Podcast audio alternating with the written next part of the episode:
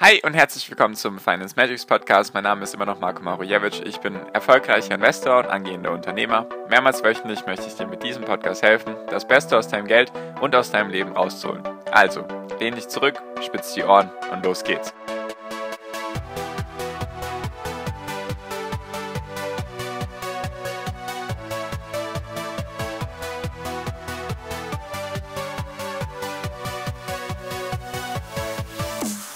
Elon Musk möchte Twitter kaufen, doch das Twitter-Management wehrt sich mit einer Giftpille. Wie das alles enden könnte, darum geht es in der heutigen Podcast-Folge. Hi und herzlich willkommen zum Finance Magics Podcast. Wir sind heute bei Folge 399 und ich möchte mit dir über den versuchten Kauf oder beziehungsweise den Kaufversuch von Elon Musk von Twitter reden und was es eben mit der Giftpille zu tun hat, warum das ein sehr interessantes Instrument ist, was ich bis vor ein paar Tagen auch noch nicht kannte und wie das alles eben enden könnte. Deswegen, falls dich sowas interessiert, einfach sehr gerne kostenlos meinen Podcast abonnieren. Also fangen wir uns, fangen wir jetzt auch direkt an. Und zwar, was ist überhaupt passiert?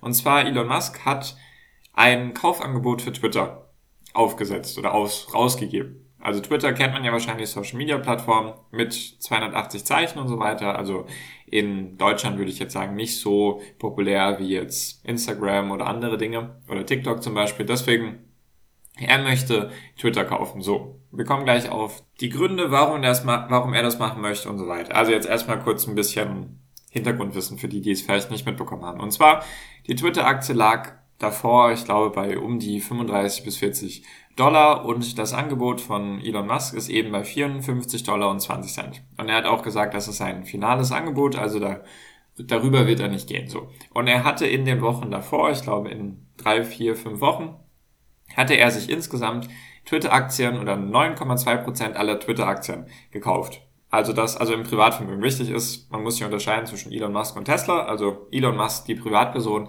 hat eben 9,2 Prozent aller Twitter-Aktien. So, und das hat Elon eben in den letzten drei, vier, fünf Wochen gekauft und das hat jetzt aktuell so einen Wert von, lass es drei bis vier Milliarden sein. Natürlich schwankt das dann auch noch im Kurs und besonders bei dem Übernahmeangebot schwankt es natürlich jetzt noch umso mehr, wenn da irgendwelche positiven Nachrichten kommen oder negative Nachrichten.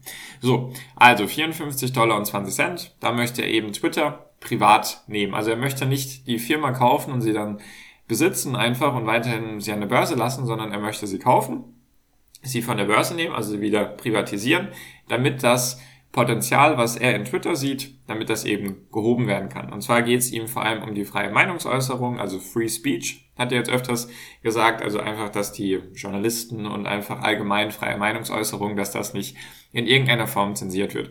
Wer freut sich natürlich darüber oder wer könnte sich darüber freuen? Der ehemalige US-Präsident Donald Trump könnte davon profitieren, weil der wurde zum Beispiel von Twitter gesperrt auf Lebenszeiten. Deswegen, das wäre vielleicht so ein Profil, was dadurch eben wieder ins Leben gerufen werden könnte. So, das ist mal die Hintergrundgeschichte. Also, Elon Musk möchte Twitter kaufen und mit einem Premium von, er hat selber geschrieben, als es verkündet wurde, dass er Twitter-Aktien hat und jetzt wäre der Kaufpreis 38% darüber.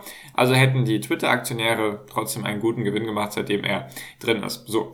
Und was ist jetzt passiert? Also das ist mal eine Hintergrundgeschichte. Und jetzt wehrt sich das Twitter-Management. Und zwar mit einer Giftpille. Und zwar im Englischen eine Poison Pill, also Poison von Gift und dann Pille eben Pille.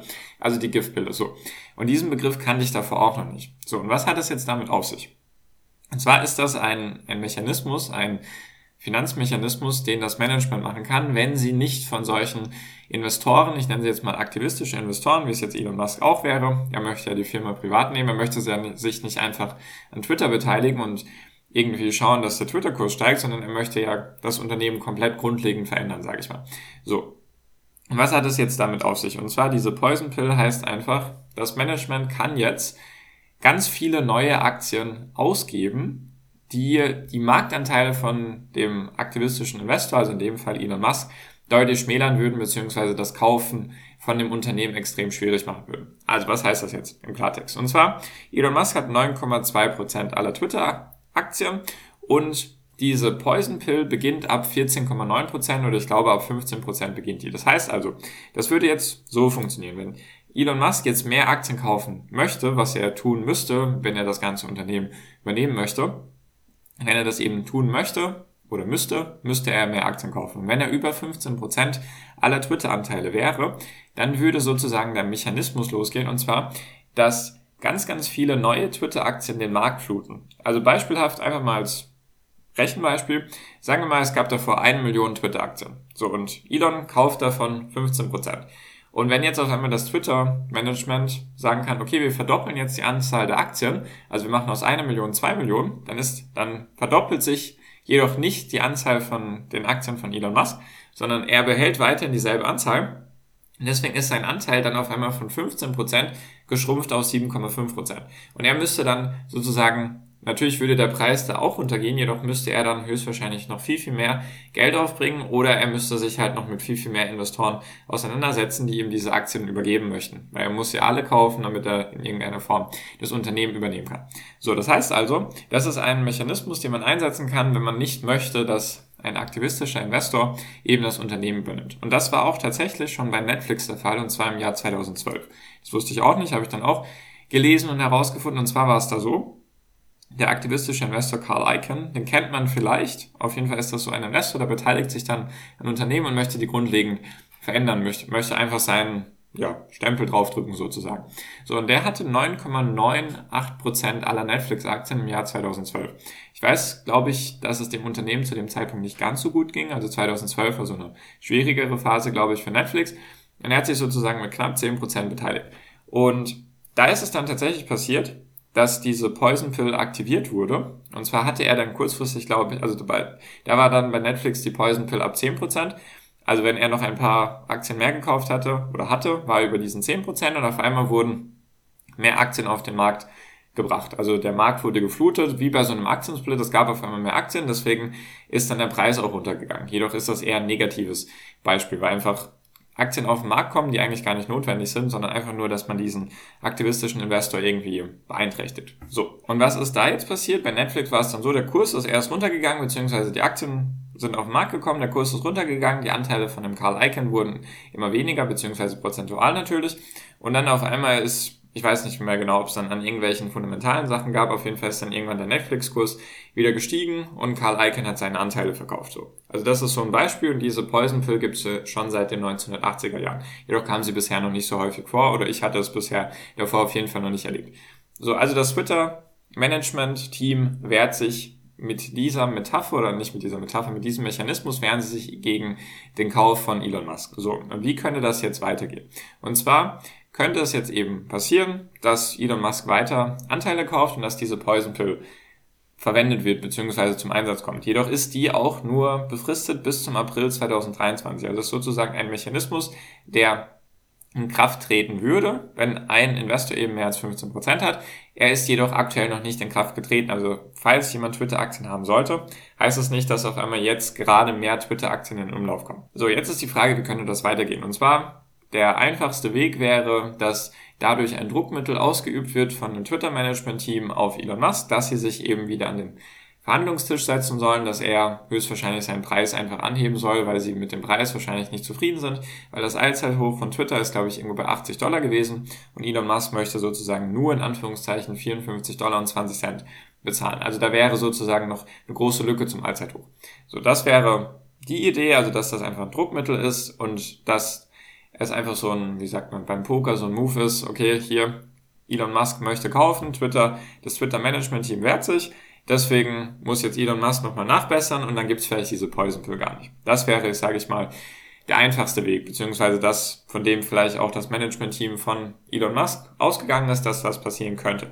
Jedoch ein anderer Punkt, der jetzt auch noch mit reinspielt, ist, das Twitter-Management-Team oder das Management-Team von Twitter besitzt insgesamt, glaube ich, nur 0,07% aller Twitter-Aktien. Also die sind gar nicht, wie sagt man so schön, die haben gar nicht Skin in the Game, also die sind gar nicht involviert. Also wenn der Twitter-Kurs hoch oder runter geht, dann passiert da gefühlt nichts mit den Mitarbeitern oder mit dem Management-Team. Das heißt also, die, man könnte auch sagen, oder es könnte auch zu dem Rechtsstreit kommen, dass das Twitter-Team eben nicht im Interesse der Aktien oder der Investoren handelt, weil sie ja selber logischerweise ja, einfach, vielleicht einfach nur ihren Job behalten wollen. Weil es könnte gut sein, wenn ein aktivistischer Investor reinkommt, dass er sagt, so, wir feuern jetzt die Hälfte der Mitarbeiter oder machen sonstige Sachen und dass das Management-Team sich einfach wehrt, weil sie Sorge hätten, dass sie eben gefeuert werden, dass sie ihren Job behalten. Und deswegen könnte es sein, dass dann eine Klagewelle losgeht von den Investoren, die zufrieden wären mit dem Angebot, natürlich auch dann von Elon Musk und natürlich von den anderen Twitter-Investoren, dass die einfach sagen, hey,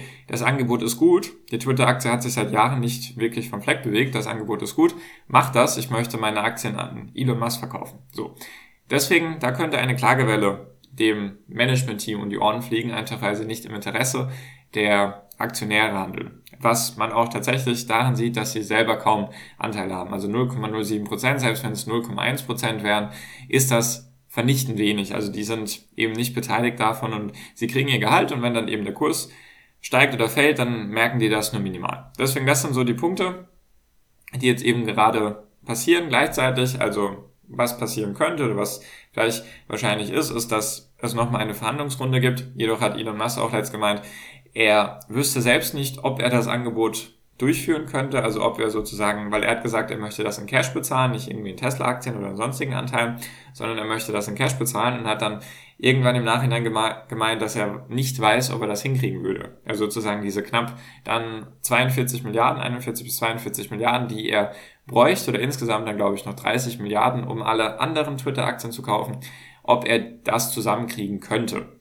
Das ist eben auch noch so ein Punkt, also das ist auf jeden Fall mal eine interessante Story, die gerade passiert. Für mich ist das einfach nur ja, Zeitvertreib irgendwie. Deswegen dachte ich mir, ich erzähle dir mal ein bisschen was davon, weil diese Poison Pill für mich neu war und dass du einfach so ein paar Hintergrunddinge verstehst. Vielleicht bist du ja Twitter-Investor oder irgendwie Tesla-Investor oder allgemein einfach interessiert an solchen Sachen oder hast dich eh schon mal gefragt, wie könnte so eine Übernahme funktionieren, eine feindliche oder eine nicht feindliche. Dachte ich einfach, dass das ganz interessant ist und wollte es einfach mal mit dir teilen. Deswegen, falls du das interessant fandest oder hilfreich, sehr gerne kostenlos meinen Podcast abonnieren. Und falls du dich dann noch mit anderen austauschen magst, natürlich auch gerne mit mir, ist der erste Link in der Podcast-Beschreibung, kommst du eben kostenlos zu meiner WhatsApp-Gruppe. Und damit bin ich jetzt auch schon fertig für diese Folge und bedanke mich ganz herzlich für deine Aufmerksamkeit bisher und wünsche dir jetzt wie immer noch am Ende einen wunderschönen Tag, eine wunderschöne Restwoche. Genieß dein Leben und mach dein Ding, bleib gesund und pass auf dich auf und viel finanziellen Erfolg dir. Dein Marco, ciao, mach's gut.